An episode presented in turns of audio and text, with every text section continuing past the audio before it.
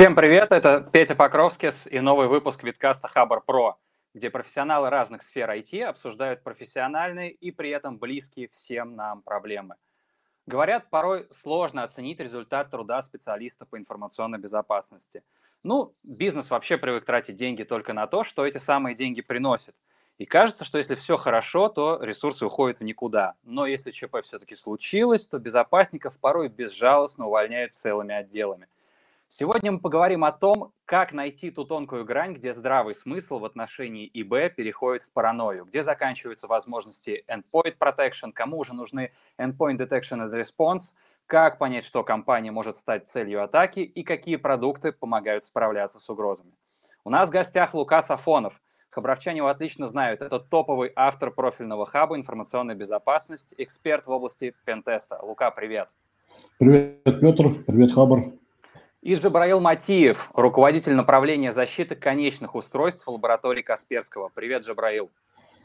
Привет, Петь. Привет всем зрителям. Дорогие зрители, принимайте участие в нашем прямом эфире, пишите в чат там, где вы видите трансляцию, кто и когда вас атаковал, как вы с этим справились. Ну и просто задавайте вопросы нашим гостям, мы будем цитировать вас прямо по ходу дискуссии. Итак, друзья, на Хабре недавно был опрос про информационную безопасность, и две трети опрошенных хабровчан ответили, что сталкивались с ИБ-инцидентами в 2020 году.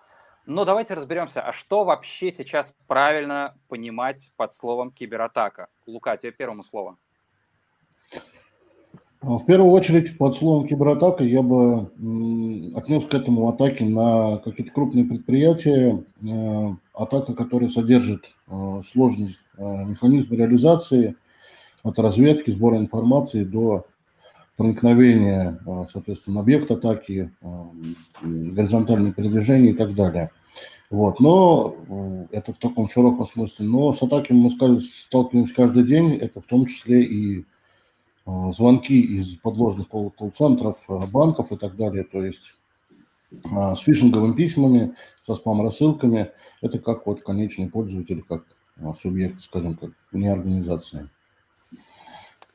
Да, соглашусь с Лукой. На самом деле под кибератакой можно понимать э, разные э, сущности. Вот чаще всего мы, как э, эксперты индустрии э, кибербезопасности, чаще всего все-таки говорим о том, что кибератаки подвержены крупные предприятия, средние предприятия. То есть, когда говорим про кибератаку, обычно имеем в виду все-таки бизнес, да, но тем не менее можно считать, что атака на физическое лицо, на его э, а, устройство также, по большому счету, является кибератакой. Вот, я как раз об этом хотел спросить, потому что, смотрите, у нас э, фактически у всех вообще сейчас кругом есть а, смартфоны, где а, персональная информация, там банковское приложение, соцсети, фотографии какие-то личные. А, вот тебе звонят и говорят, слушайте, мы с там, службы безопасности такого-то банка, у вас там э, карта там со всех сторон золотая или только там с лицевой части, расскажите, а покажите и так далее. Вот это вот э, социальная инженерия, да, которая вот у тебя выманивает вот эти да, вот данные, э, это а, ну, это инструмент, да, но это все-таки кибератака тоже, вот тюремные вот эти колл-центры, или нет? Ну, в принципе, ее тоже можно отнести к кибератаке, потому что э, в результате социотехнических действий вам может быть нанесен ущерб э, либо материальный, либо как минимум вы потратите свое время вот, ну, в утилизации своих ресурсов на этих мошенников. Да, тоже соглашусь здесь с Лукой. На самом деле, ведь э, Почему слово кибер да, используется в слове кибератака? Потому что речь идет в основном все-таки про использование информационных технологий. А в этом смысле злоумышленники, когда там звонят человеку представляются там, службы, службы безопасности известного банка, а, они, безусловно, их цель, чтобы пользователь зашел в мобильное приложение, перевел деньги, ну, использовал некое техническое средство да, для того, чтобы э, злоумышленник далее там, смог чуть-чуть обогатиться. Вот в этом, в этом смысле, да, я считаю тоже, что это можно называть а, кибератакой, но обычно все-таки мы это называем мошенничеством, а, вот, а все-таки стараемся кибератака, ну, вот это понятие использовать больше для каких-то серьезных ситуаций. Да, я бы хотел еще добавить, э, вот сейчас развивается парадигма BioD, bring your own device, принеси свое устройство. И вот если злоумышленники атакуют корпоративный сектор через мобильное устройство, вот это вот ближе, да, относится на кибератакам, ну, когда более такие направленные атаки, не, вот, не звонок, не фишинг, не вишинг и так далее. Вот здесь, наверное, ближе понятие. Смотрите, а давайте еще тогда вот в рамках такой мини-форсайт сессии, которую мы сейчас устроили, а, такой важный момент обсудим. Когда можно говорить, что э, атака тебя заэффектила? Вот, допустим, ну, возьмем крайний случай, да, ты перевел киберпреступнику деньги – а, или возьмем другой случай с другого полюса. Ты прочитал, грубо говоря, объявление а, у себя на подъезде, там, компьютерный мастер, живу рядом, приеду быстро, но не позвонил. Вот в каком случае ты участник, а в каком случае ты еще не участник, не жертва тем более? Ну, можно сказать, что так тебя заэффектил, когда, опять же, ты что-то потерял. То есть либо время, либо ресурс какой-то с вычислительной мощностью, либо, соответственно, ну, самый простой вариант – это деньги. Вот. Что касается объявлений на подъезде, это 159 статья, мошенничество, как правило, разводит людей на деньги, просто навязывая там лишние услуги.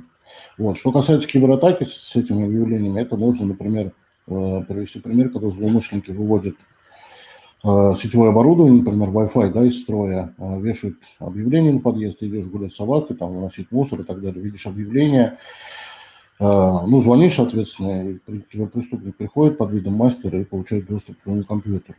У меня, в принципе, есть даже небольшой пример, который люблю приводить вот по инерции действий пользователей, когда они считают, что они контролируют ситуацию, и они сами являются ее проводником, но на самом деле они полностью с начала и до конца контролируются киберпреступником. Вот я хотел бы сейчас на зрителях и на Джабраиле, с твоего позволения, попробовать а, провести эксперимент онлайн. Согласен, Джабраил? Давай попробуем. Давай попробуем. Э, отвечай на мои вопросы. Ну, сходу, прямо вот односложно. Да, но я здесь буду выполнять роль угу. такого обывателя, да, условно, ну, да, без, да. без попытки найти что-то там ну, ну попытку да, там, как, как, найти как уязвимость, да. да. Окей. Вот, какого цвета снег? Белого. Какого цвета лист бумаги А4? Тоже белого. Холодильники обычно какого цвета? Обычно белого. Что пьют коровы?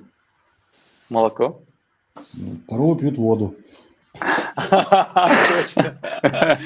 Поймал, поймал, очень хорошо. Вот, и причем ты видишь, мы как бы, ты понимаешь, что мы общаемся о социальной инженерии, ты сам являешься специалистом по кибербезопасности, но а, на каких-то психологических моментах, да, можно поймать практически любого. Mm-hmm. Если говорить об обывателях, то понятно, что процент еще выше. А что касается именно эффекта от кибератаки, я считаю, что если мне звонит мошенник и говорит, что здравствуйте, Сафонов Лука Владимирович называет мои паспортные данные и так далее, то я считаю, что я уже зафекчен, потому что мои данные каким-то образом попали к злоумышленнику. Да, но я здесь могу добавить, что на самом деле любая кибератака, она состоит из многих этапов. То есть, как правило, если атака такая серьезная, она там включает в себя там этап вовлечения пользователя в какую-то историю, да, далее там а, призыв к каким-то действиям, там заражение устройства, дальше какие-то активные действия как, э, по поводу э, реализации да, основных вот этих нехороших целей.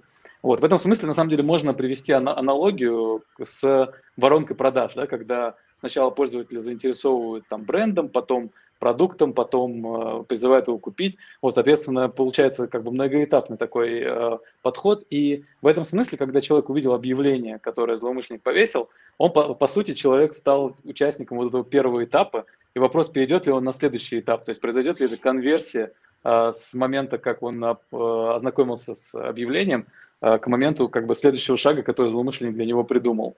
Э, вот в этом смысле я могу сказать, что в принципе любой человек, кто так или иначе проходит мимо там, этого объявления и читает его, он э, так или иначе э, уже аффектится. Дальше вопрос, насколько он захочет как бы следовать тому, что написано, поверит, не поверит. Вот нам Лука сейчас продемонстрировал э, хороший вариант э, того, как человек может э, не обратить внимания да, на какие-то детали и, э, по сути, вовлечься да, вот в ту игру, в которую злоумышленник пытается его вовлечь. Понятно, понятное дело, что человек, который скажем так, подготовлен, да, он будет всегда выцеплять вот эти вот uh, маленькие uh, моменты, которые позволят ему не, не попасть в эту ситуацию. Вот здесь, конечно, важно именно быть готовым к этому. А, давайте еще такой момент, э, вот касаемо этой воронки обсудим. А вот как э, из нее, грубо говоря, правильно, э, не знаю, выползти, что ли, да, покинуть ее? То есть что вот делать разумно в своем стремлении предостеречься, а что уже ну, перебор вообще, потеря вообще всякого там здравого смысла, да, потому что можно бросить трубку, когда тебе звонят и пытаются из тебя что-то выудить. Э, можно сорвать листовку с подъезда, можно заклеить камеру там на своих гаджетах, можно спрятать телефон э, в, там, в карман пиджака, когда ты обсуждаешь какие-то там секретные темы. Вот где вот эта граница здравого смысла? Смотрите, в первую очередь, вот я бы хотел э, сейчас предостеречь от всех зрителей, тех, кто будет смотреть записи, тех, кто онлайн смотрит, э, по поводу онлайн-мошенничества вот с этими звонками. Первое и самое главное правило, которое следует запомнить, банки никогда не звонят сами. Никогда. Второе правило – это, если вам даже позвонили из банка, э, поинтересуйтесь фамилиями и отчество, что это за банк, да, то, соответственно, положите трубку и перезвоните по номеру, который написан у вас на дебетовой либо кредитной карте. Это самый оптимальный вариант. Э, потому что, ну, давать советы, включать голову, как-то притормозить, досчитать до 10 в голове – но это сомнительные советы, потому что они не работают. Я могу сказать по, по простому примеру, когда подключал сигнализацию в квартире у жены, э, я говорю, давай заведем тревожную кнопку еще. Она говорит, зачем? Я говорю, назови мне телефон службы спасения. Она говорит, 911 или нет, 112. Я говорю, ты сейчас не в панической ситуации находишься, и ты путаешься. Это раз. Во-вторых, туда еще нужно дозвонить. Она кнопку нажал, и э, там ГНР приехали. Вот, так что эти советы могут просто-напросто не помочь. Плюс есть такое, ну, не знаю, понятие, наверное, как остывание. Мы сейчас посмотрим вебинар, и, скорее всего, меня не обманешь. Или, как знаете, едете мимо аварии, и такой думаешь, блин, буду ездить 60 км в час, вот не больше. Проходит 2 часа, и уже едешь э, на пределе там 79 км в час, образно. Здесь абсолютно так же. Если каждый день, как говорится, не тренироваться, не э, жить вот в этом во всем, не вариться – то, скорее всего, ты будешь жертвой атаки. Плюс а, тоже вот простой пример могу привести, можете его примерить на себе. Мы все перешли на удаленку, все пользуемся домашними устройствами сетевыми, ну, в основном. Вот можете ответить на простой вопрос. Как давно вы вообще обновляли прошивку своего Wi-Fi роутера? Вот как давно? Ну, я стараюсь э, постоянно проверять новые ну, обновления. Потому что Джабраил, да, потому что вы специалист. Да, я вот как представитель широких масс могу сказать, что год назад поставив, еще не обновлял. Ну, вот, собственно, простой пример. В них постоянно находят уязвимости. Да, я еще хотел э, добавить, на самом деле, как бы разные есть варианты реакции. Я знаю, что, что мои знакомые, они начинают издеваться над злоумышленниками, начинают а, затягивать разговор, типа делая вид, что они Э, ну, повторяют все действия, которые просят их злоумышленники. Но на самом деле со временем, э, когда злоумышленники видят, что у них вот этот метод перестает работать, они начинают немножко усложнять как бы скрипты, они начинают а, действовать более хитро. И вот мне недавно, кстати, звонили, я просто увидел маленькую такую добавку изменения в скриптах, они начали давать свой э, табельный номер. То есть он позвонил, говорит, здравствуйте, сотрудник службы Сбербанка, табельный номер 315.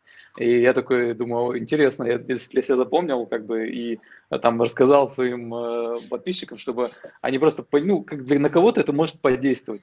Там кто-то подумает, да, табельный номер, наверное, это реально сотрудник. Вот, чтобы такого не произошло, я стараюсь просто какие-то, ну, ну новинки, которые злоумышленники начинают использовать, я стараюсь о них рассказывать своим знакомым, э, чтобы они не попались на это. Я вот с такой ситуацией тоже сталкивался и э, заметил такую технику. Специалист говорит, мне ничего, информацию никакую не надо называть. Сейчас я вас переключу на робота-автоинформатора, меня переключают, там какие-то писки, трески и, соответственно, механический голос там говорит, наберите там номер карты и так далее. То есть вроде как я человеку ничего не сообщаю, но это стандартная да, операция, там нажмите двойку, там, если хотите человека, тройку, если послушайте об услугах, вот это все проходит так. Вот. Ну, есть вот, да, люди некоторые прикалываются, некоторые стараются вовлечь э, беседу, там, приветы какие-то передавать. Вот. У меня, например, есть случай, ну, два случая, скажем так, один смешной, другой не очень.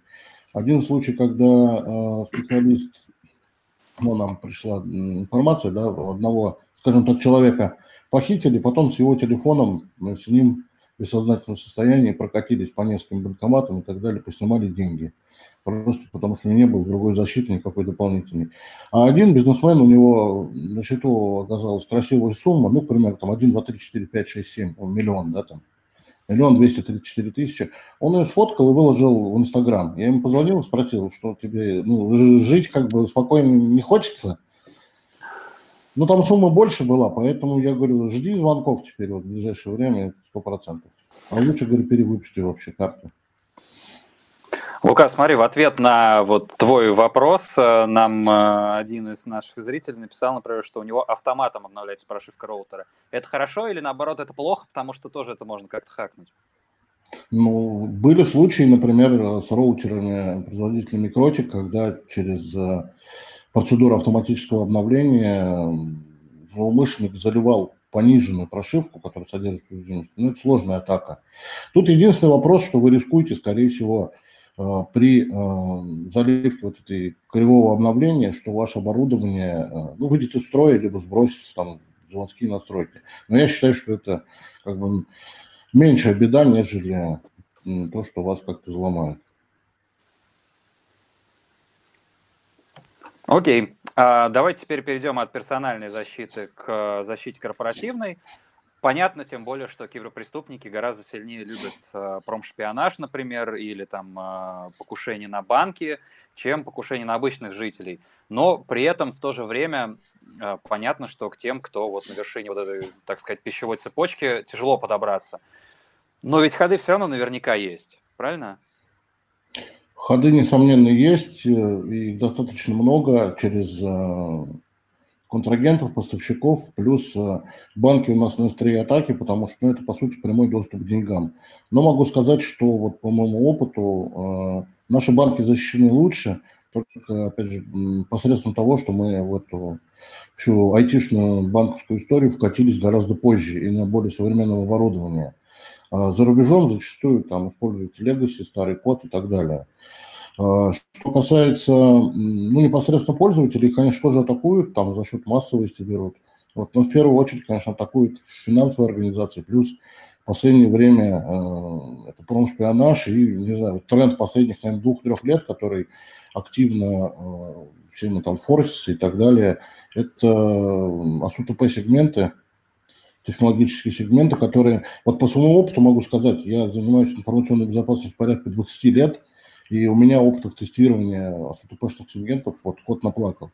Есть даже вот с коллегами из э, Касперского был, но могу сказать, очень по сравнению с другими, э, скажем так, областями гораздо меньше.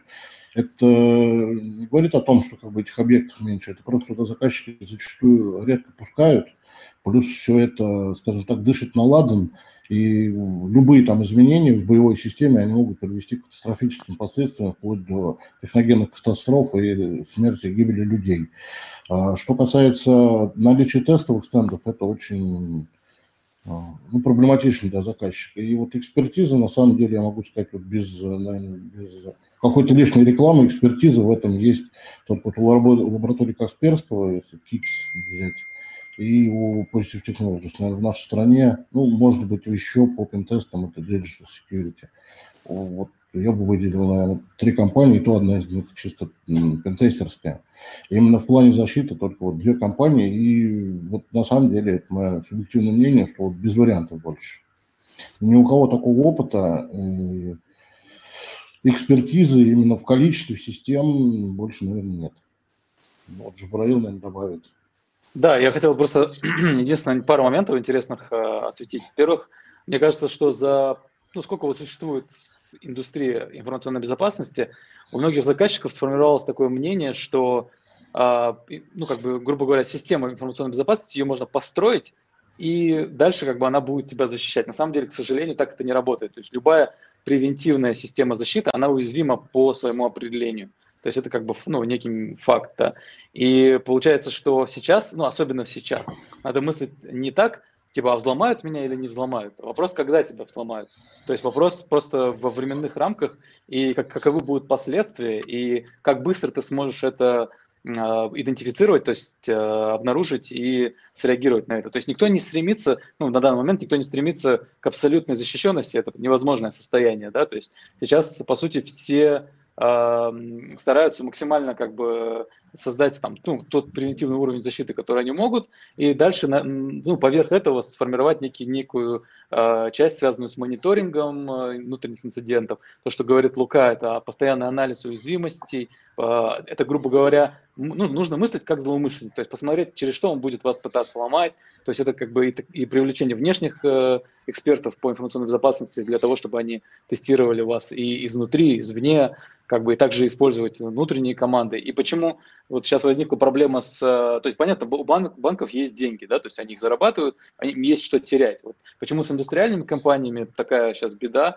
Потому что, ну, классически они рассматривали свои как бы системы в большей степени, ну как бы у них была инфраструктура, были вот эти вот производственные мощности, а, у них ну, классическая информатизация была не так высока. Сейчас, по сути, ну все поняли как бы вкус информатизации, зачем она нужна, то есть а, начали повышать эффективность за счет цифровизации своих там заводов и так далее.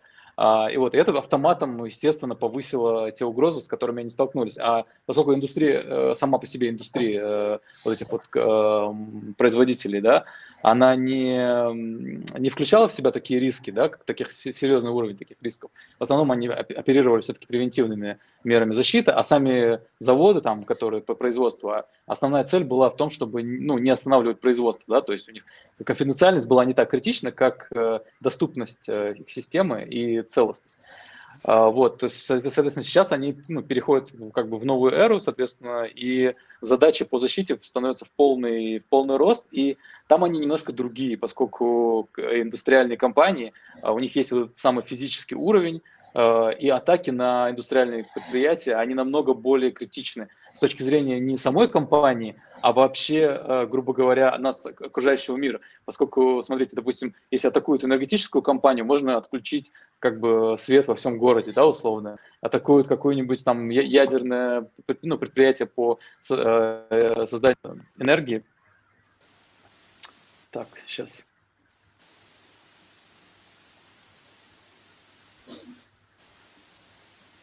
Коллеги, прошу меня простить, я пропал на секунду, я объясню, что случилось а у меня на iPad стоит... Тебя взломали.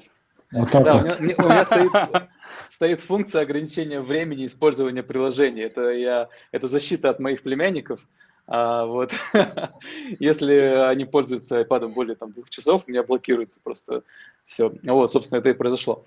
Сори. А, вот, да, продолжая тему, э, была история с, э, с иранской ядерной программой, атакой на нее и потенциальным, э, просто таким очень серьезным последствием, которое могло произойти, но, к счастью, там, ну, более-менее все нормально закончилось, но, но тем не менее, да, то есть как бы такие атаки они могут привести, по сути, к катастрофам таким большим.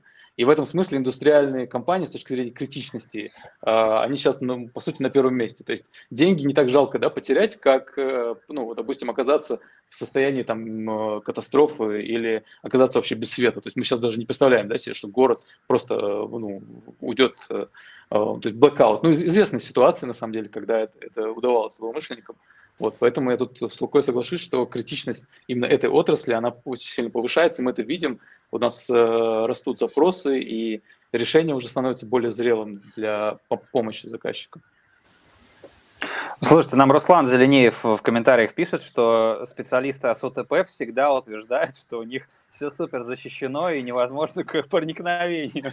Вот я по этому поводу могу сказать, есть кейс в моей практике, когда мы с ну, Killchain развили цепочку с внешнего сервиса, на котором стоял пароль один. Мы захватили целый завод, включая металлопрокатную линию, скажем так. И по документам э, эти сети были сегментированы, доступа не было в эти сети э, технологические. Но по факту были, потому что обслуживающим персоналу были удобнее. Э, также на другом крупном заказчике мы выехали на объекты непосредственно, где технологический сегмент расположен. Я банально подошел к компьютеру, в котором торчит два патчкорда. Спросил техника, куда ведет один провод, куда другой. Сообщил сотруднику, э, соответственно, IP-адрес этой машины, он ее там в тысячи машин нашел и успешно атаковал. то есть показал, соответственно, доступ к технологический сегмент. Плюс э, э, та ситуация, о которой говорил Джабраил, это вирус Stuxnet. Насколько вот э, можно судить по информации, которая есть в интернете, атака началась э, с социотехнического вектора, это дорожное яблоко, то есть либо подкинули флешку, да, куда-то, либо там внесли. Плюс там, по-моему, там был кейс как раз-таки преодоления так называемого воздушного зазора. Это когда сеть ну, не имеет доступа в интернет. И... Да, не имеет, физически разделена. Мы такой кейс тоже отрабатывали через э, обновление одного из антивирусных продуктов, вот на проводили киберучение у заказчика, когда через подложное э, обновление антивируса, которое прошло там все проверки, это обновление было внесено в периметр и успешно там произвело, соответственно, бздынь такой небольшой. Да, продолжение того, что Лука рассказывал, рассказывает. А, на самом деле очень есть тоже кейс, очень интересно, когда компания была взломана через систему сигнализации. То есть э, никто не рассматривал вообще возможность там, того, что это, эта система может быть использована, но она была подключена к корпоративной сети. Сама сеть была жестко засегментирована, а, тоже были вот эти вот, э, ну, как бы, грубо говоря, прослойка да, между интернетом и локальной сетью. А, и это не помогло, потому что ну, злоумышленники просто смогли подключиться к системе сигнализации и через нее проникнуть в корпоративную сеть. То есть, то есть как бы надо понимать, что в данном случае злоумышленники, они намного более креативнее, а, чем а, мы иногда себе можем представить. Поэтому в этом смысле так есть такая концепция, называется, она сейчас набирает обороты, называется Zero Trust, да, когда, по сути, ну, как бы любой компонент в системе нужно считать недоверенным. И как бы это зачастую помогает ну, мыслить немножко по-другому. Например, не рассматривать систему сигнализации как, ну, естественно, никто не ожидал от нее так, такого подвоха. Вот, соответственно, ну, как бы заказчики меняют свою концепцию защиты в, а, в сторону того, что необходимо, а, ну, как бы внутреннего доверия между, между системами нужно тоже пытаться как бы, в случае возможности избегать. Ну, я опять же могу из своей практики кейс провести, и практически всегда, когда мы с этим сталкиваемся, мы это делаем. Приходим, допустим, если он сайт к заказчику, нас сажают в комнату на внутренний пентест, в комнате обычно стоит камера. Первым делом, что мы делаем, пытаемся пачку из камеры вытащить и подцепиться к этой сети. Не той, которую дают нам, а вот именно э, к той, от которой нас не ждут. И, как правило, мы получаем там довольно-таки много критичной информации, вплоть там до продвижения по структуре компании без каких-либо ограничений. А вот смотрите, Иван Еремин пишет в комментариях, что, по его мнению, вот систему управления технологическим процессом надо просто держать в закрытом контуре без внешнего доступа. Вот это поможет? Нет, не поможет. Ага. Ну, вот, мне кажется, как раз Лука про это и говорил. То есть там был закрытый контур без внешнего mm-hmm. доступа, mm-hmm. И просто использовалось, ну, отчасти, да, метод социальной инженерии, когда подкинули флешку. Я там читал где-то, что нет, на самом деле не так, но, но в целом как бы такой кейс можно себе представить. То есть случайно человек взял флешку, подумал, о, я могу ее использовать себе, вот, э, засунул в рабочий компьютер и заразил а, станцию. Дальше, дальше что происходило, ну, по крайней мере, вот как я это слышал, да, а, дальше этот а, вредонос стал общаться с внешним миром через эту флешку. То есть э, он записывал все необходимые данные, когда человек находился в корпоративной среде, и когда он эту флешку вставлял куда-то в домашний компьютер, соответственно, эти данные отправлялись э, в командный центр и, и принимались новые команды для исполнения вот в, в этой закрытой сети. То есть он, э, как бы эта флешка, она стала вот неким таким коннектором для сети, сети, которая была абсолютно изолирована на 100%. Я бы, на самом деле, на месте злоумышленника сделал как? Я бы зашел на сайт этого предприятия, посмотрел, какие вакансии, какие навыки требуются, посмотрел, с каким вендором они работают, атаковал бы вендора, забил, соответственно, модифицированную прошивку, и дальше они сами бы своими ручками скачали бы новую версию и отнесли бы внутрь сети. Потому что, как правило, эти вендоры, они очень слабо идут на контакт, и вот Джабраил один подтвердит, и в плане уязвимости, и в плане вообще каких-то изменений. Поэтому самый оптимальный вариант вот исследовать э, мы одному заказчику показывали схемы АСУТПшных э, сетей, сегментов его. Он спросил, откуда мы достали сверхсекретную информацию. Мы эту информацию скачали просто с сайта вендора, там наши партнеры или наши решения. Они просто разместили ее в общем доступе. А, слушайте, нас спрашивают, а, как защищается ВПК. Это, наверное, Джабраил вопрос. Да, может, Джабраила. А, ну, смотрите, на самом деле, а, последнее, последнее время а, активно, активно, мне кажется, такая прям, прям тренд такой пошел на то, что, в принципе, доверять можно только тем системам, которые разработаны внутри страны. И, по сути, происходит такой ну, активный переход, и даже, возможно, не, в некоторых случаях не переход, а продолжение использования наших наработок. Да, в некоторых случаях они могут быть, а, допустим, не очень быстрыми, да, то есть там не такие быстрые процессоры, не такие там суперемкие, там плот, высокой плотности, жесткие диски и так далее, но, но они зато разработаны у нас, мы 100% уверены в их безопасности, мы знаем, что туда не, не попадет какой-то недоверенный код, соответственно, то есть, как правило, вот если говорить про такие высококритичные о, сферы, то там используется просто ну, во, во всем цикле используется тот софт и то оборудование, которое, которым можно ну, на 100% уверены. Потому что, как вы понимаете, да, когда мы говорим про коммерческое предприятие, то у него определенный, определенная модель злоумышленника. Она как бы, ну, она понятна, она, как правило, это как бы криминал, который хочет э, коммерческой наживы. Да?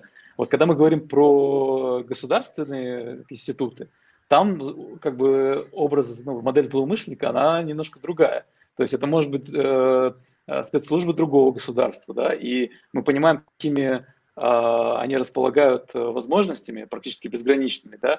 В этом смысле вот то, что говорил Лука, например, взломать вендора для атаки какого-то предприятия, это как бы не, состоит, не составляет большого труда.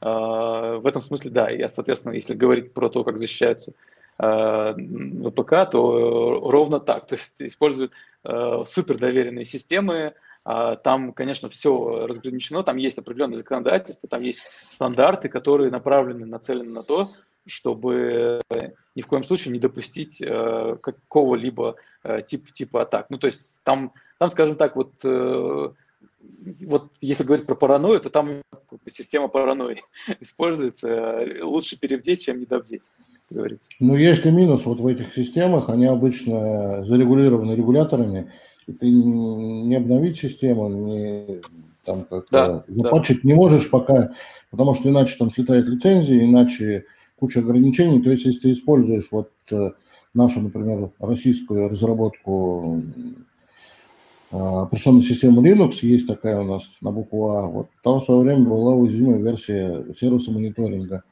И пока э, Федеральная служба технологического экспортного контроля не разрешила вот не проверили, да, следующую версию обновляться нельзя было, поэтому все выкручивались как могли. То есть есть версия 2.5, вот, которую сейчас можно использовать, используем ее. То, что, скажем так, в коммерческом секторе уже давным-давно там версия 3.8, это никого не волнует. Пока она не пройдет кучу проверок, ее не поставят. Поэтому зачастую вот это окно возможности, когда уязвимая версия стоит, и ты ничего не можешь сделать, даже зная о том, что есть уязвимость, заставляет там прибегать к каким-то нетривиальным решениям. Джабраила спрашивает, а какие наработки есть в стране? Чисто свои наработки, а не Китай с переклеенной наклейкой. Это очевидно к э, истории про ВПК. Да, на самом деле, ну, я про множество различных вари- вариантов э, слышал именно, именно наших, наших разработок, э, построенных на наших процессорах, на нашей технологической базе. Как бы я, я сейчас не хотел бы прям, ну, как бы их называть, а, если, если нужно, это все как бы легко гуглится. А, и, в принципе, а, как бы то, что, то, что они есть, это 100%. Да? То, что, как бы, то, что коллеги пишут про перекле, переклеивание, ну, это просто попытка решить проблему, связанную с невозможностью, там, допустим, ну, представим себе такую ситуацию. Есть э, заказчик, а, ему необходимо использовать какие-то высоконагруженные там а, процессы, а, ему нужна большая пропускная способность сети, а у нас внутреннего оборудования такого нету, соответственно, использовать западные нельзя. Вот приходит на помощь вот такое вот, грубо говоря, ну, переклеивание, да, по сути, находится некий внутренний поставщик российский, он, он, ну, он на самом деле проводит некие проверки на отсутствие каких-то закладок оборудования. То есть там, естественно, это не просто переклеивание, это еще и попытка там, убедиться в том, что оборудование безопасное. И дальше, соответственно, э, на этом оборудовании строится та система, которая э, требует более высоких э, мощностей. Как-то так. Да, хотел бы вернуться к результатам опроса на Хабре. В топе видов атак 69% опрошенных ответило, остается фишинг. Почему? Ведь, казалось бы, фишингу уже столько лет, э, а все по-прежнему на него люди попадаются.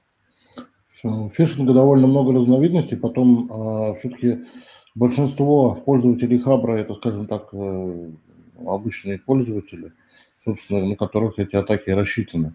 Если бы производили опрос среди, там, например, ЦСО или там технических директоров каких-то там, особенно ИБшных компаний, у них бы там перекос был в сторону, например, АПТ-атак, то есть таргетированных атак.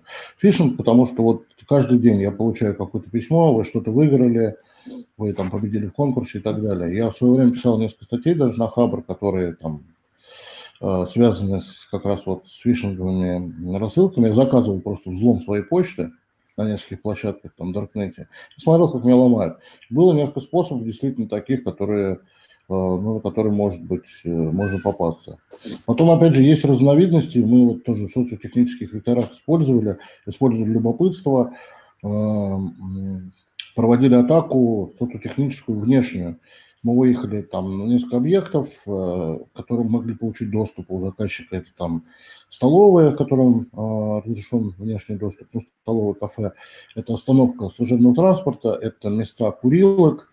Мы расклеили э, перед Новым годом поздравление с Новым годом компании на фирменный блок компании, все сделали красиво. И новогодний конкурс организовали, но сделали не ссылку, а QR-код. То есть люди заходили, э, по коду с телефона вводили свои, мы написали там даже необходимую учетную запись. Э, соответственно, они вводили и попадались к нам. То есть вот они скучали, пока курили и так далее, конкурс какой-то. И очень, скажем так, вот, в кавычках, очень большой был процент пробива в этом случае. Да, но я со своей стороны могу сказать, что злоумышленники часто продолжают использовать то, что работает. То есть то, что перестает работать, они перестают использовать. Соответственно, фишинг, к сожалению, до сих пор э, довольно-таки действенный э, инструмент. Почему это происходит? Ну, потому что на самом деле злоумышленники тоже становятся умнее, да, они начинают эту рассылку не просто делать там дорогой пользователь, они начинают ее таргетировать. У них есть слитые базы данных, там имен, фамилии, почты и так далее – а, соответственно, используются такие вещи. Потом а, они бьют по каким-то слабым местам. Например, я, я получал такую рассылку, что мы как бы, ну, типа, что было, было установлено на ваш компьютер некое там ПО, которое следило за вами, и я видел, что вы делали на компьютере, нехорошие вещи, и если вы мне не заплатите там пол биткоина, там, ну, или там 0,1 э, биткоин, то я все это обнародую, отправлю вашим друзьям, потому что у меня есть все как бы данные ваших друзей. Вот, ну, как бы очевидно, что это ну, злоумышленник, потому что если бы, например, о, в смысле, что это а, фишинговая рассылка, которая не адресована мне, потому что если бы она была адресована мне, то он бы что-то показал, да, скорее всего. То есть он показал, что вот как бы вот рабочий твой стол, вот э, ну как бы там примеры того, что то было, то есть скриншоты какие-нибудь прислал бы. Вот, но ничего такого не было, и потом я еще начал читать, что действительно такие такого рода э, рассылки они участились. Э, вот, то соответственно, да, тут пытаются максимально продолжать использовать ну, некие best practices, да, у злоумышленников тоже есть.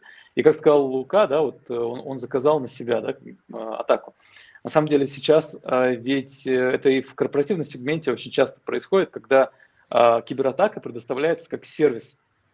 Тем самым очень сильно снижается порог входа в эту, в эту сферу. То есть атаковать теперь мож, может человек, просто имеющий наличность у себя в кармане, да, а, и то есть нет, нет необходимости разбираться в этих технологиях, то есть можно просто зайти на, на определенные сервисы, заказать себе э, DDoS-атаку там и так далее. Вот в, в этом смысле, к сожалению, мы сейчас, э, ну, получается, в этом смысле более становимся уязвимыми, потому что, э, вот, как я сказал, порог входа очень сильно снизился для кибератак. А, еще немножко о высоких и больших заказчиках и их больших руководителей. А, есть такое мнение, что чем выше топ, тем хуже его защита и короче пароль. Мы все знаем а, там а, одного человека, который вроде как бы вообще телефоном не пользуется, да, за ним помощники ходят с трубкой, и ему, если чего, позвонить дают.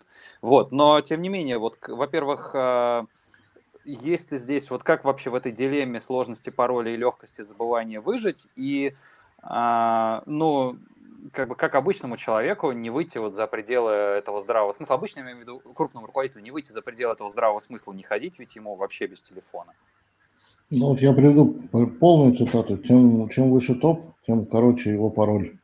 Это привет Андрею Янкину из Джета. Это на самом деле так, потому что топы большинство не хотят и подпадать под э, стандарты ИБ, под э, корпоративную ИБ-политику. Им проще так жить. Это показывают результаты пентестов. И самое странное и страшное, на мой взгляд, что когда многие заказчики заказывают пентест, они говорят, там, генерального директора, его помощника, секретаря и финансового директора не трогать. Я говорю, как так? Их первыми атакуют. Их же атакуют первыми. Тем более, если они у вас будут как э, младенцы, ничего не ведать об этом. Поэтому, говорю, абсолютно не стоит как бы никого вычеркивать, наоборот, их в первую очередь поставить. Что касается вопросов э, безопасности, если есть у вас возможность пользоваться помощником, да, который будет за этим следить, то следите. Если нет у вас возможности пользоваться помощником, ну, как хотите свою корпоративную безопасность осуществлять мобильных устройствах, на тех же самых, вы используете технологии типа МДМ и так далее. Пускай специально обученные люди следят за всеми вашими устройствами. Либо просто-напросто запретите, либо разделите их э, на разные. Меня, грубо говоря, например, вот на телефоне я могу его отдать любому человеку практически в руки. Там нет ничего секретного, я там ну, практически ничего не храню. То есть, если там его потеряю и так далее. Да, рабочий телефон, да, здесь вот сложнее.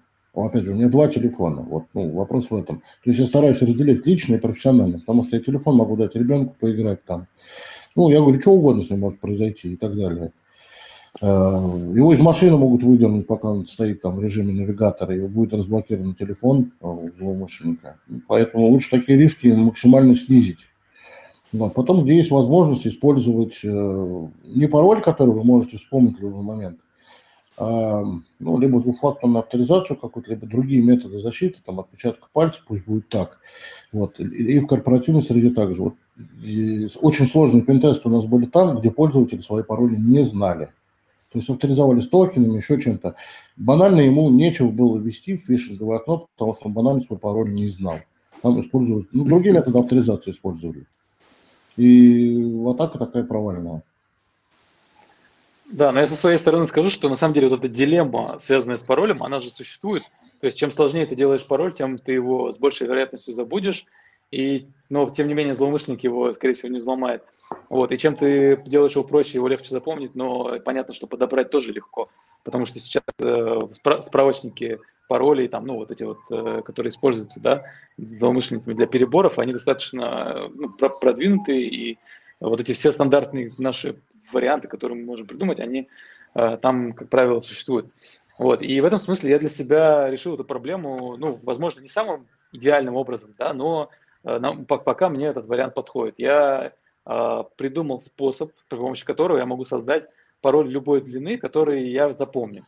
Вот. Но понятно, что одного пароля недостаточно. То есть нужно, у нас, у меня, например, я пользуюсь более 150 сервисами. Я посмотрел список сайтов, там, сервисов.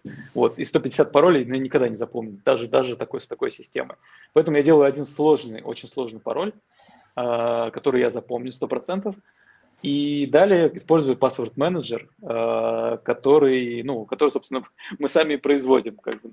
Нашей компании я доверяю, поэтому в этом смысле.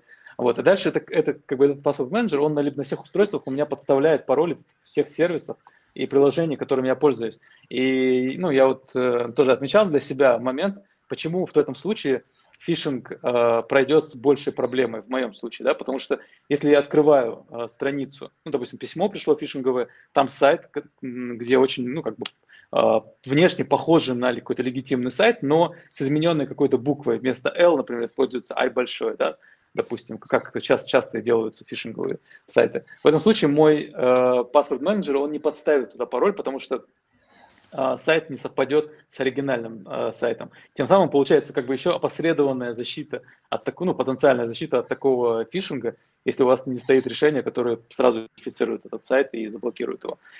Вот, соответственно, я так себе решил. Я на самом деле хочу даже написать статейку на эту тему, может быть, даже на Хабре, ее выложить э, о том, как создать пароль, который ты не забудешь. А дальше мне даже интересно, как его почелленджить, этот метод, потому что я понимаю, что он тоже, а, по сути, ну, неким образом э, может упростить да, жизнь злоумышленникам. Вот. Тем, не, тем не менее, пока, пока мне кажется, что это очень хороший вот тот самый баланс между сложностью пароля, как бы легкостью запоминания и как бы ну, снижением тех рисков, которые а, потенциально могут быть. Я вот. хотел добавить, что помимо пароля надо следить за средствами восстановления пароля. Потому что мы можем нагрузить такой пароль, а потом посмотреть, как у тебя пароль восстанавливается, и там тихий ужас. То есть, начиная там социотехнических приемов, если там написано девичья фамилия матери, тебе кто-нибудь ВКонтакте стукнет, скажет, ого. А нас... мы не родственники случайно? Да, у нас дедушку, дедушку у меня зовут так же, как твоего дедушку по материнской линии. Какая фамилия у дедушки по материнской линии? Он там Иванов. Это как раз и есть девичья фамилия матери. Это на Баше еще прикол был такой, там лет 15 ну, назад, да? Да, такая же штука была, вот я проверял несколько лет назад, когда Аськой пользовался, я говорю, блин, если пишешь свой пароль в собеседнику в окно, он звездочками заменяется. Я пишу 8 звездочек. И вот половина контакт-листа мне прислал свой пароль. Ну, вот такие варианты. Обязательно посмотреть. Плюс я хочу предупредить, если пользуетесь э, двухфакторной авторизацией либо восстановлением на свой мобильный телефон, сходите к своему сотовому оператору, напишите заявление на отказ действий по доверенности. Это для того, чтобы по доверенности не смогли перевыпустить вам сим-карту. Стоит это, поверьте мне, очень дешево. Не буду сейчас называть порядок цен, чтобы никого не искушать. Но получить к вам вашу сим-карту очень дешево. Особенно посмотреть там хэштег «Завтра улетаю там на Бали», зная, что вы там 8 часов будете в самолете, злоумышленники вам опустошат счет, уведут Инстаграм, там, либо онлайн-сервисы, которые вам приводят деньги, приносят деньги. Очень много таких случаев. Не стоит это минимум, затрат совершенно минимум, да, опять же, эти услуги продаются вот на Даркнете, и если кто-то хочет насолить, тут не надо быть даже, как говорится, там, долларовым миллионером, даже рублевым не надо быть миллионером, чтобы заказать эту услугу, поэтому крайне советую озаботиться этой проблемой, не откладывать ее до того момента, пока грянет гром и уведут ваш телефон, и уведут вообще все аккаунты. Вы очень удивитесь, как много у вас там, скажем так, жизни на них завязано. Плюс еще попутно могут же развести и всех ваших э, коллег, друзей, и, соответственно, контакт-лист на дополнительные какие-то деньги. Фактически сейчас ответили на вот вопрос, который пришел э, во время того, как мы это обсуждали, от Дениса Казмерчука. Э, как и где безопасно хранить пароли? Вот, пожалуйста, можете пользоваться, например, там, паспорт-менеджер от Касперского, можете какими-то еще многочисленными способами, которые мы сейчас обсудили. Хотел бы к следующей теме перейти. Э, считается в наше время, что данные – это новая нефть, ну и значит зарплаты в информационной безопасности логично сравниваются с зарплатами в нефтянке. Но у меня к моим гостям такой вопрос. Насколько средняя зарплата соответствует э, средней квалификации ИБшника? Ведь, э, тем более, есть исследования, вот с Джабраилом мы обсуждали, что к 2022 году рынку будет не хватать чуть ли не миллион специалистов по информационной безопасности. Но специалистов уже не хватает. Плюс, опять же, есть повышенные завышенные требования, не только, правда, ВБ. Это вот раньше было в IT в IT, как говорится, там деньги. Сейчас а все ринулись в Б, потому что хайп. Наш президент через каждое выступление говорит, что кибербезопасность – это наше национальное и так далее. Конечно, все сюда ринулись, ну, как хорошо сидеть, там, за красивым макбуком пить кофе, смотреть на графики или там что-то там, запускать сканеры что-то там типа хакать. Это, конечно, здорово и многим нравится. Вот. Ну, вот опять же, люди не видят рутину, а, отчетности всякие разные и так далее, выдерживание регламентов. Плюс, опять же таки, тот опыт, а, вот я могу сказать, нельзя стать хорошим а, там пентестером, да, и бэшником, не поработав э, в IT, не поработав системным администратором, э, разработчиком и так далее. То есть у вас банально не будет понимания, видения архитектуры до того, как вы вообще начнете там пентест. А, а, что касается зарплат, ну, всем, конечно, хочется больше, но я считаю, в принципе, э, учитывая малую, малое количество кадров, которые есть на рынке, и достаточно высокую процент миграции, люди в основном там год-два по большей части работают в компаниях, потом переходят куда-то там зарплату чуть повыше. Я считаю, что, в принципе, зарплаты ну, выше среднего по рынку информационной безопасности.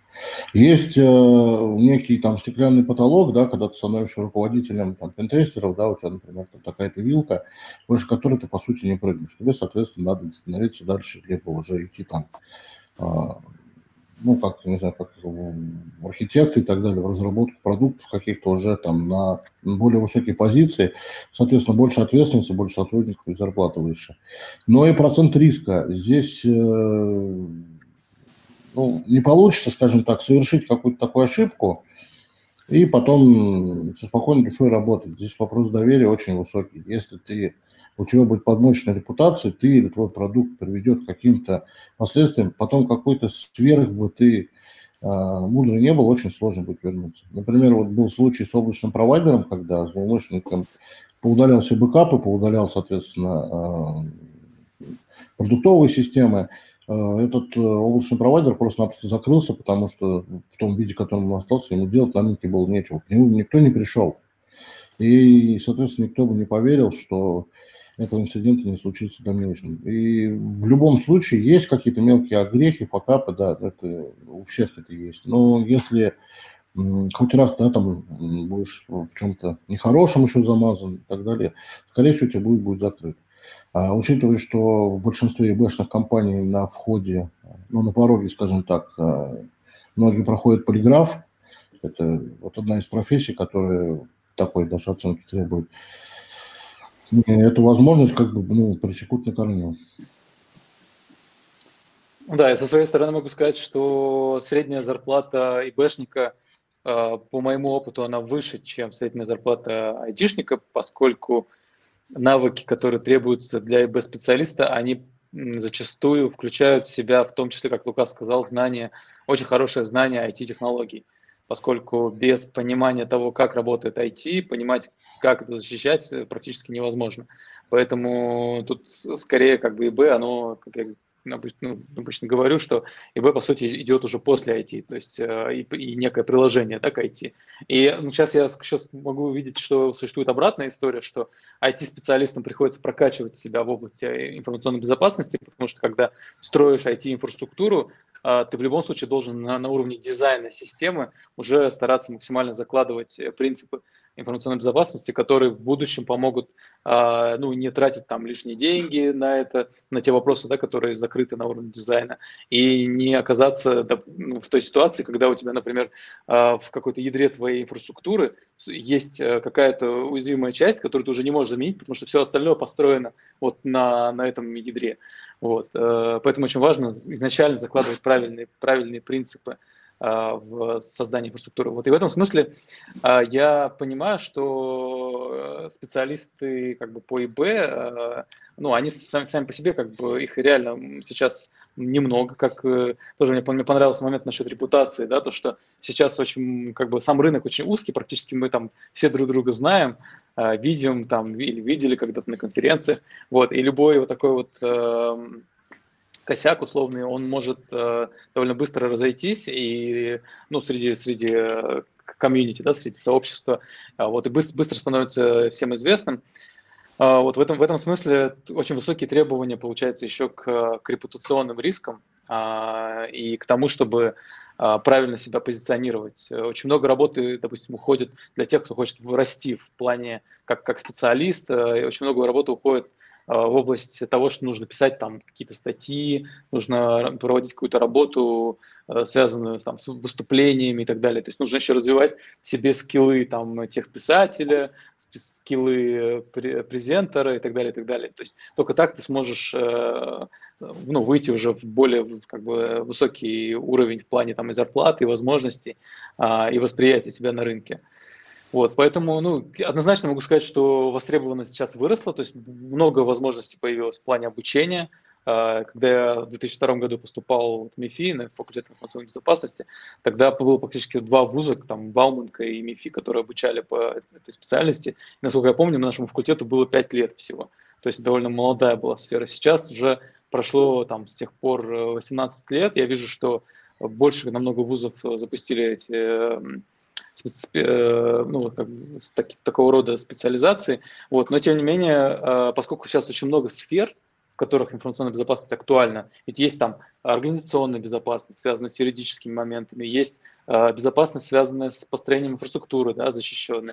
Есть э, то, что, чем вот занимается Лука, это анализ э, уязвимостей и обнаружение этих уязвимостей. Это, это вообще третья сфера, которая на самом деле Э, супер актуальна, она никуда не пропадает. И все эти сферы, они сейчас сильно усложняются, потому что усложняется инфраструктура. То есть появляются облачные сети, э, IoT-девайсы, куча вендоров, сотни, которые надо как-то интегрировать, взаимодействовать между, между друг другом.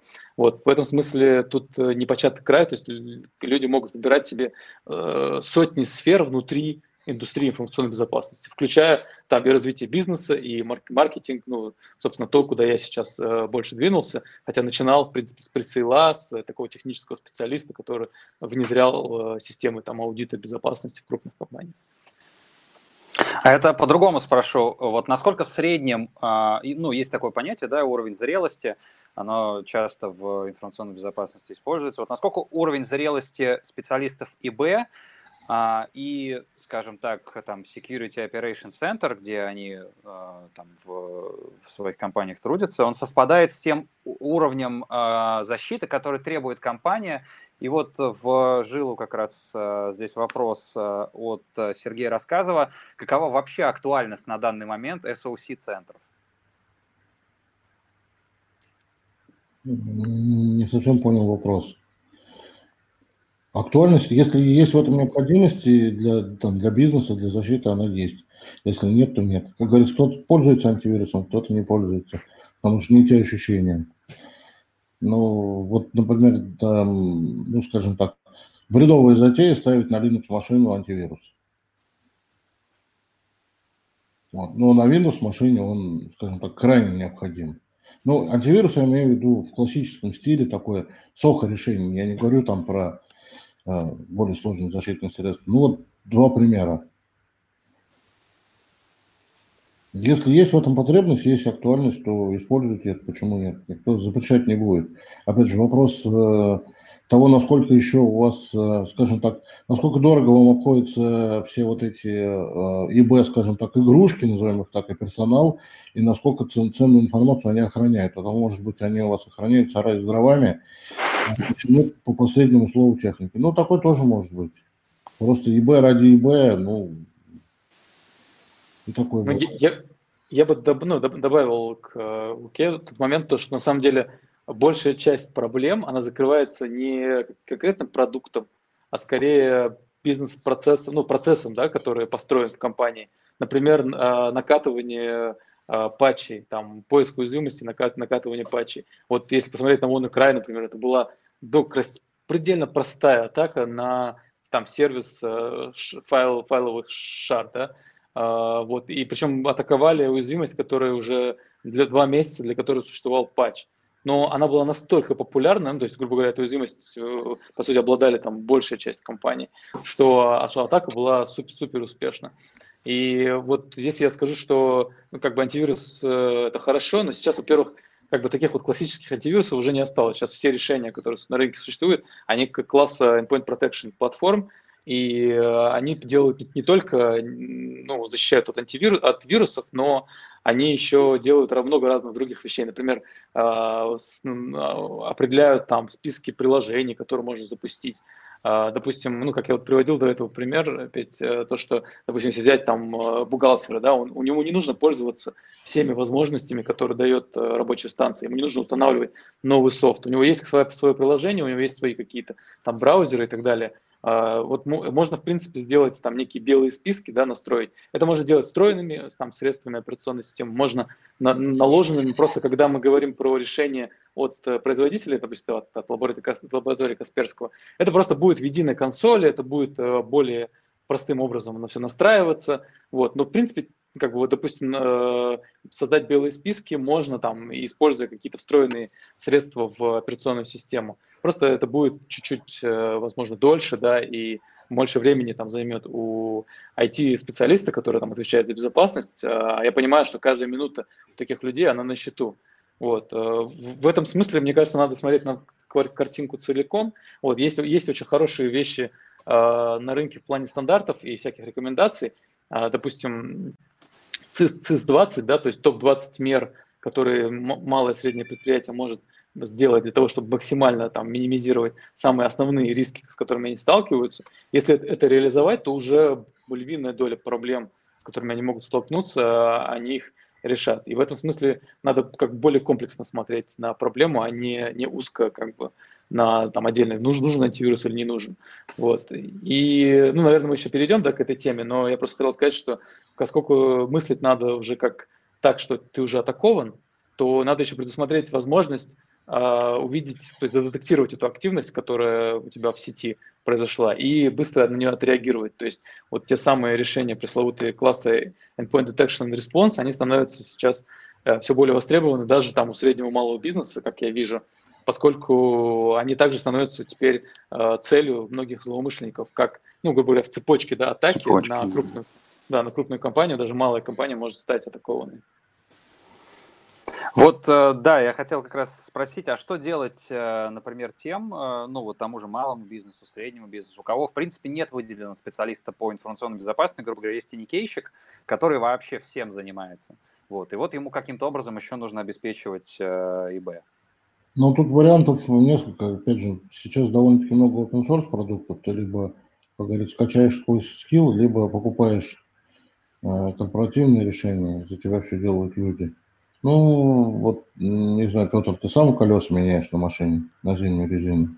Ну, когда как? От настроения, ну, от свободного времени. А, вот. А некоторые предпочитают не то, что не ездить, а просто вызвать даже шиномонтаж, который приедет и поменять, потому что вопрос времени стоит гораздо больше, чем вопрос денег. Это да. Если компания себе может позволить, да, может быть, наоборот, даже это лучший путь, когда иникейщик вместе с компанией растет и вырастает до уже enterprise решений. Я могу из своего опыта сказать, я в одной из компаний работал. Я туда пришел, в компании было 7 человек, э, я проработал там 6 лет, когда уходил, было 500 человек, включая 4 филиала, ну, соответственно, с разветвленной сетью и так далее. Вот. Э, по сути, когда я пришел, там все было из веток и, и из ничего. Когда я оттуда уходил, соответственно, там были уже э, ну, промышленные решения для работы, включая там тонкий клиент для бухгалтеров, потому что, вот, как правильно Джабраил сказал, нечего им там шататься, у них есть банк-клиент, есть там бухгалтерская программа и там пару сайтов и какой-нибудь консультант плюс, больше на этом компьютере делать абсолютно нечего. Все их флешки токены абсолютно легко прокидываются, и принтеры прокидываются через тонкий клиент. Соответственно, эта машина, с ней ничего не случится, плюс она под контролем у а, специалистов. Я могу сказать, что, скорее всего, мы в домашнем сегменте скоро придем к такому моменту, что вот я покупаю компьютер, и, к примеру, выбираю там, ну, YouTube, Хабр-Хабр, там, не знаю, там, живой журнал, там еще каких-нибудь пару сайтов – и плачу за это, там, допустим, 5000 рублей подписку. И там мне надо в Варде там попечатать там 20 минут в месяц, к примеру. Ну, покупаю ее поминутно. Если буду работать, да ну как облачный сервис и так далее. А вся работа по этому обслуживанию, по подключению и так далее будет лежать на специалистах, в том числе и без специалистов облачных и других технологий. То есть для конечного пользователя будет максимально упрощено. Вот как iPhone, если пользуетесь iPhone, знаете, да, что там инструкция к нему не нужна. Его там буквально через там, 2-3 часа, даже если ты с этой техникой не сталкивался, ты интуитивно все понимаешь. Здесь, я думаю, все идет к этому, опять же, чтобы ну, мы, получается, по спирали двигаемся вот в сторону там 70-х годов, когда не было как таковых персональных компьютеров, да, там были мейнфреймы, к которым цеплялись, делили машинное время и так далее. Сейчас, я думаю, придем к этому. Опять же, поменять компьютер, как поменять телефон. Подождать 20 минут, пока вкачается бэкап облачный и пользуйся на здоровье новым устройством. И вопрос подписок сервисов, опять же таки, сейчас, э, вот на примере даже коллег, Маргарита Касперского, хочу сказать, э, культура пользования антивирусными средствами достаточно высокая, потому что там на 5 домашних устройств купить антивирус на год, ну там 3 чашки кофе стоит, ну образно. Не такие большие деньги, там никто сейчас не ворует, ни антивирусы там не скачивает какие-то кряки и так далее. И пользуется в основном, ну, лицензионным софтом, оно не, так, не такой дорогой, в принципе, и не так берет по бюджету для конечных пользователей. Я сейчас не беру там Enterprise. Плюс, я говорю, есть вещи, которые ну, банально, в плане безопасности лучше использовать покупной софт, чем искать кряки и еще тонну всего вместе с ними накачать на компьютер непонятного назначения, которые по факту тебе сделает хуже, и ты потратишь больше денег, нежели ты все сделал как бы легитимно. Ну да, я продолжаю тему, связанную там с компаниями. На самом деле тут как бы могут, могут быть две, две конкретные стратегии развития, да, то есть э, комп, компания может взращивать собственные ресурсы, экспертизу, команду, которая будет заниматься информационной безопасностью.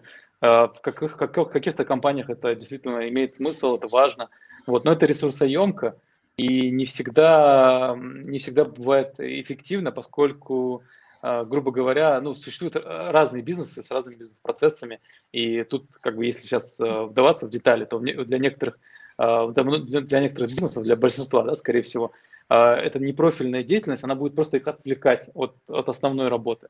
Вот. В этом смысле есть вторая стратегия, то есть можно отдавать э, какие-то процессы, связанные с, допустим, мониторингом, с внедрением, с мониторингом, реагированием на угрозы, можно отдавать на аутсорсинг. Например, мы там в этом году Э, запустили сервис Managed Detection and Response, который помогает, э, то есть мы берем на себя, то есть компания лаборатория Касперского со всей своей экспертизой берет на себя э, обязательства по сбору всей телеметрии, необходимой заказчика, поиску, обнаружению каких-то паттернов вредоносных, вредоносного поведения, объектов, активностей, и в том числе и реагирования. То есть, скажем так, сначала мы находим такие инциденты, мы убеждаемся, что это реальный инцидент, и помогаем заказчику отреагировать. То есть тем самым как бы это некий внешний сок, не внешний Security Operation Center, который э, помогает заказчику обнаруживать сложные атаки на, на них.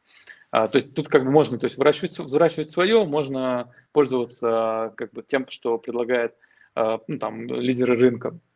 Это, это, это как бы такое внутреннее решение должно быть.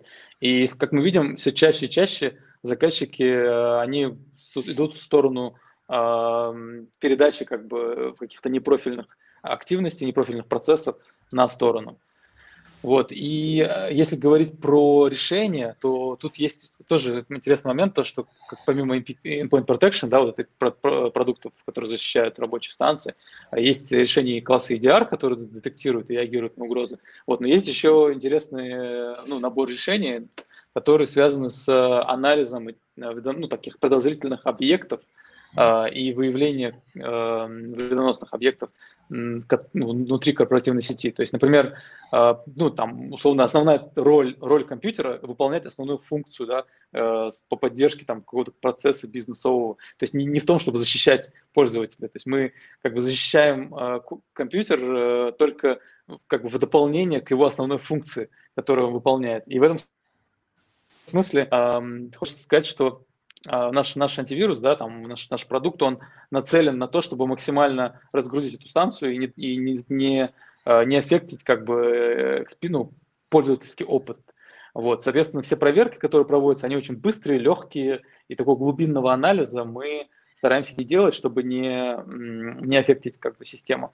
Вот. Но, тем не менее, есть подозрительный объект, наш э, Endpoint Protection, да, вот это решение, оно видит подозрительный объект, и в этот момент э, как бы глубже его проанализировать, оно не может из-за того, что ресурсов ограниченное количество. Вот, но тем не менее, что-то с ним надо сделать, да, и тут приходит на помощь так называемая песочница, да, это внешний некий сервер и софт, а, куда этот объект отправляется, и эта песочница уже более подробно, более глубинно исследует этот подозрительный объект, понимает, а в чем его основная как бы, суть э, деятельности, и дальше Sandbox, Sandbox отдает уже вердикт нашему продукту для того, чтобы заблокировать угрозу, или наоборот сказать, что файл чистый, ничего там подозрительного не обнаружено. То есть вот такие решения, они, на мой взгляд, тоже упрощают жизнь такого иникейщика, потому что в целом э, с его стороны требуется только установить этот сервер, настроить э, песочницу, и дальше все происходит уже автоматизированно. Так, ну, наверное, перейдем тогда к вопросам а, наших зрителей. Вот есть вопрос от Сергея Рассказова. Каковы тенденции и вектор развития информационной безопасности в РФ? И вот туда же, наверное, а, я спрошу из другого комментария, что сейчас чаще используется один вендор, чем несколько разных решений. Так ли это? Ну, один вендор на самом деле удобнее использовать, когда у тебя, как говорится, все в одном окне, чем ты собираешь зоопарк из каких-то разных устройств. А, плюс, если у тебя один вендор, плюс-минус там интуитивно а, даже работа с интерфейсом, она плюс-минус похожа в его во всех продуктах. Плюс они, скорее всего, стекаются, вся эта аналитика, информация в один центр. А если у тебя несколько разных вендоров, у тебя и время займет нормализации данных, то есть представление из разных источников в едином формате, плюс они у вас могут давать разную картину, э, лучше использовать что-то для подстраховки, но иметь все-таки какое-то одно, а, один класс, э, скажем так, решений одновендорских, которые даже банально поддерживать будет проще. Ну да, я со своей стороны могу сказать, что ну, по поводу того, как э, лучше выстраивать безопасность. Ну, смотрите, на самом деле, если мы есть средние и малые компании, понятно, что э, им ну, с большей долей вероятности э, проще будет использовать одно решение. Тем более, если мы говорим про ограниченную как бы, команду, которая управляет инфраструктурой, э, то смотреть 10 окон им будет значительно сложнее, чем действительно из одной консоли управлять всей инфраструктурой безопасности. Вот, если говорить про крупные предприятия, то по, по статистике они используют не менее 50 разных вендоров, э, которые отвечают за разные части э, ну, защиты инфраструктуры. Ну, там, допустим, отдельный вендор по аутентификации, отдельный вендор по защите виртуальной среды и так далее. Вот, ну, на, ну, на мой взгляд, сейчас э, как бы такой многовендорный подход, он как бы, ну, имел, имел место быть, может быть, ранее, когда detection, ну, как уровень детекта, да, вот угроз у разных вендоров был очень разный, то есть разброс был очень большой. И тогда, в принципе, один вендор, например, можно было поставить другого вендора, и а, там они ловили угрозы, вот пересечение у них было не такое большое. Получается, что а, то есть если один вендор не словил, второй, второй словит. Вот сейчас, на самом деле, решение, я вижу, что они э, все по качеству подросли э, очень сильно. И здесь, наверное, больше все-таки, э, ну, лучше работают некие интегрированные решения, и вот ну, почему мы, например, предлагаем свой там, Endpoint Detection Response э, совместно с нашим EPP-решением, поскольку это, получается, единый агент, единая консоль э, управления, да, э, единый процесс для, для айтишника, который может совмещать функции безопасности, и все это как бы ну, в одном месте. И это нам, намного как бы проще и с точки зрения uh, затраченного времени, и с точки зрения ресурсов. Вот, плюс это все доступно из, uh, ну, из облака, да, то есть сейчас мы видим, что облачные системы управления все более и более востребованы, и мы поддерживаем этот тренд. Соответственно, э, предлагаем нашим заказчикам также э, управлять всем этим из облака, то есть не, не держать свой локальный сервер э, для управления, не обслуживать его, э, тем самым облегчая как бы, вот эти, э, и, операционные расходы, и с другой стороны расходы, связанные с закупкой оборудования элементарно, да, и хранением этого сервера. Ну, опять же, мультивендор, мультивендорность может зависеть от какой-то а, узкой специфики деятельности. Если мы возьмем какую-то компанию, да, у которых, а, ну, например, большая компания, типа там какого-нибудь Озона, у которых большая логистика, да, то есть там большое количество офисов и внутренних решений, им нужны там антивирусные, там средства ну, предотвращения вторжений, может быть, какие-то ханипоты, которые может предоставить один вендор, но при этом он не может предоставить, например, грамотный Web Application Firewall, то есть э, поэтому им придется, э, скажем так, эту нагрузку отдать одному вендору, решение WAF и антидос, а решение защиты корпоративности другие. Плюс они могут, соответственно, если у них там большое количество корпоративных пользователей, решение класса TI, Threat Intelligence, э, отдать и вообще третьему вендору, который специализируется именно на этом, у которого большая наработка по работе с базами данных, с Даркнетом и так далее, но у которого нет абсолютно никаких там ни фаерволов, ни ничего остального.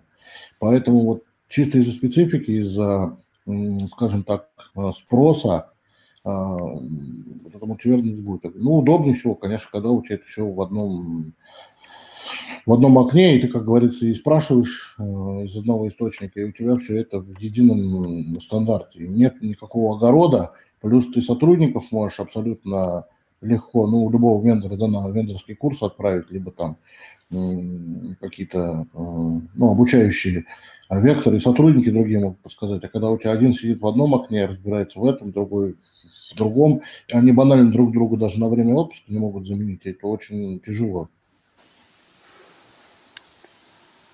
Так, догоняет нас вопрос про э, персональную защиту, которую мы вначале касались. А, по поводу звонков по 3 секунды, спрашивает Василий Иванов. Это такой тип пинга, и после этого ждать второй звон, волны звонков? 3 секунды? Ну, это многие сейчас пользуются колл-центром этим, а, даже рекламные, которые сбрасывают, ты перезваниваешь, они, вы хотите там поговорить о каких-то там телевизорах? Там, да, нет. Ну, это чтобы не нарушать закон, якобы. Плюс есть, э, ну, опять же, такие сервисы типа флут звонками, там просто некоторые злоумышленники, скажем так, экономят время, они находят несколько сервисов, которые делают обратные звонки, забывают о ваш номер телефона, вам там либо смс приходит, либо еще что-то.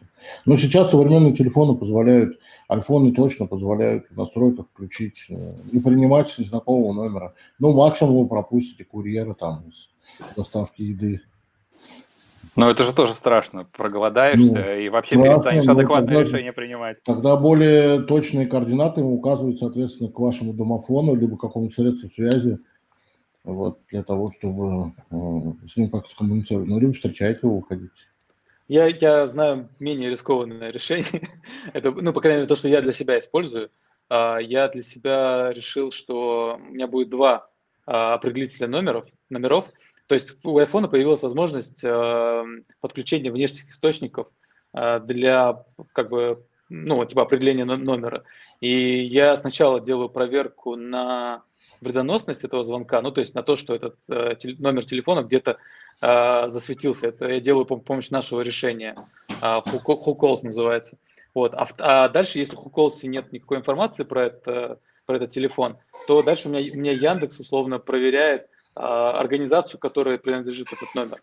Тем самым, получается, я либо вижу у себя, когда мне звонят, я либо вижу, что этот звонок, там навязчивая реклама или что-то там мошенничество, а, вот, либо я вижу организацию, с которой мне звонят. Вот, и очень часто мне это помогает, допустим, там не, не прерывать свою рабочую э, конференцию и просто, просто сбросить звонок и не, больше не, не перезванивать этому человеку. Вот, собственно, я для себя так эту, эту проблему решил. Я на самом деле тоже этим пользуюсь.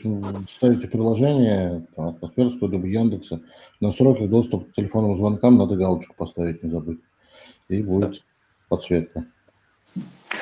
Слушайте, отличный вопрос нам задает Джо Трип. Работают ли э, в ИБ над искусственным интеллектом для распознавания угроз? Да, по-моему, искусственный интеллект сейчас работает даже над тем, чтобы вытирать задницу после туалета.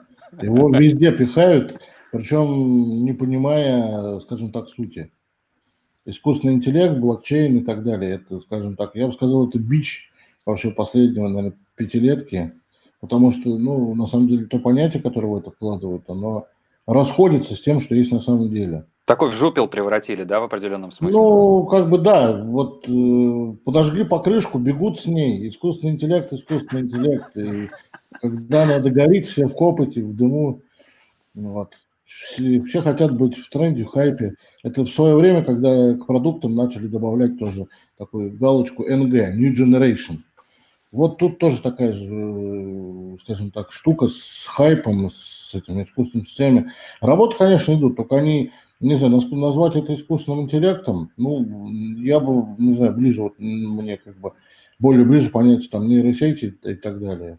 Но то, что Сбербанк буквально сегодня там выложил, по-моему, 760 миллионов моделей. Вот это больше как бы вклад, наверное, в развитие, ну, в кавычках, этого искусственного интеллекта, чем эти крики и вопли.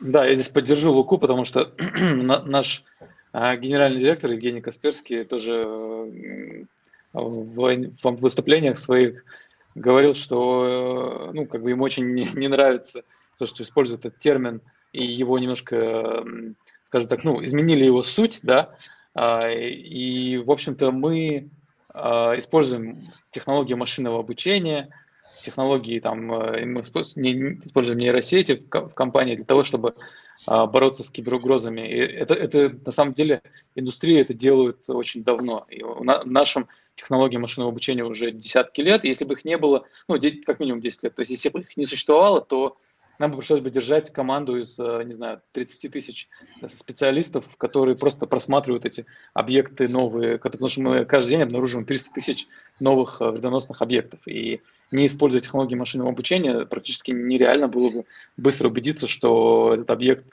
там вредоносный или не вредоносный, то есть по каким-то, по набору признаков, да, по, с помощью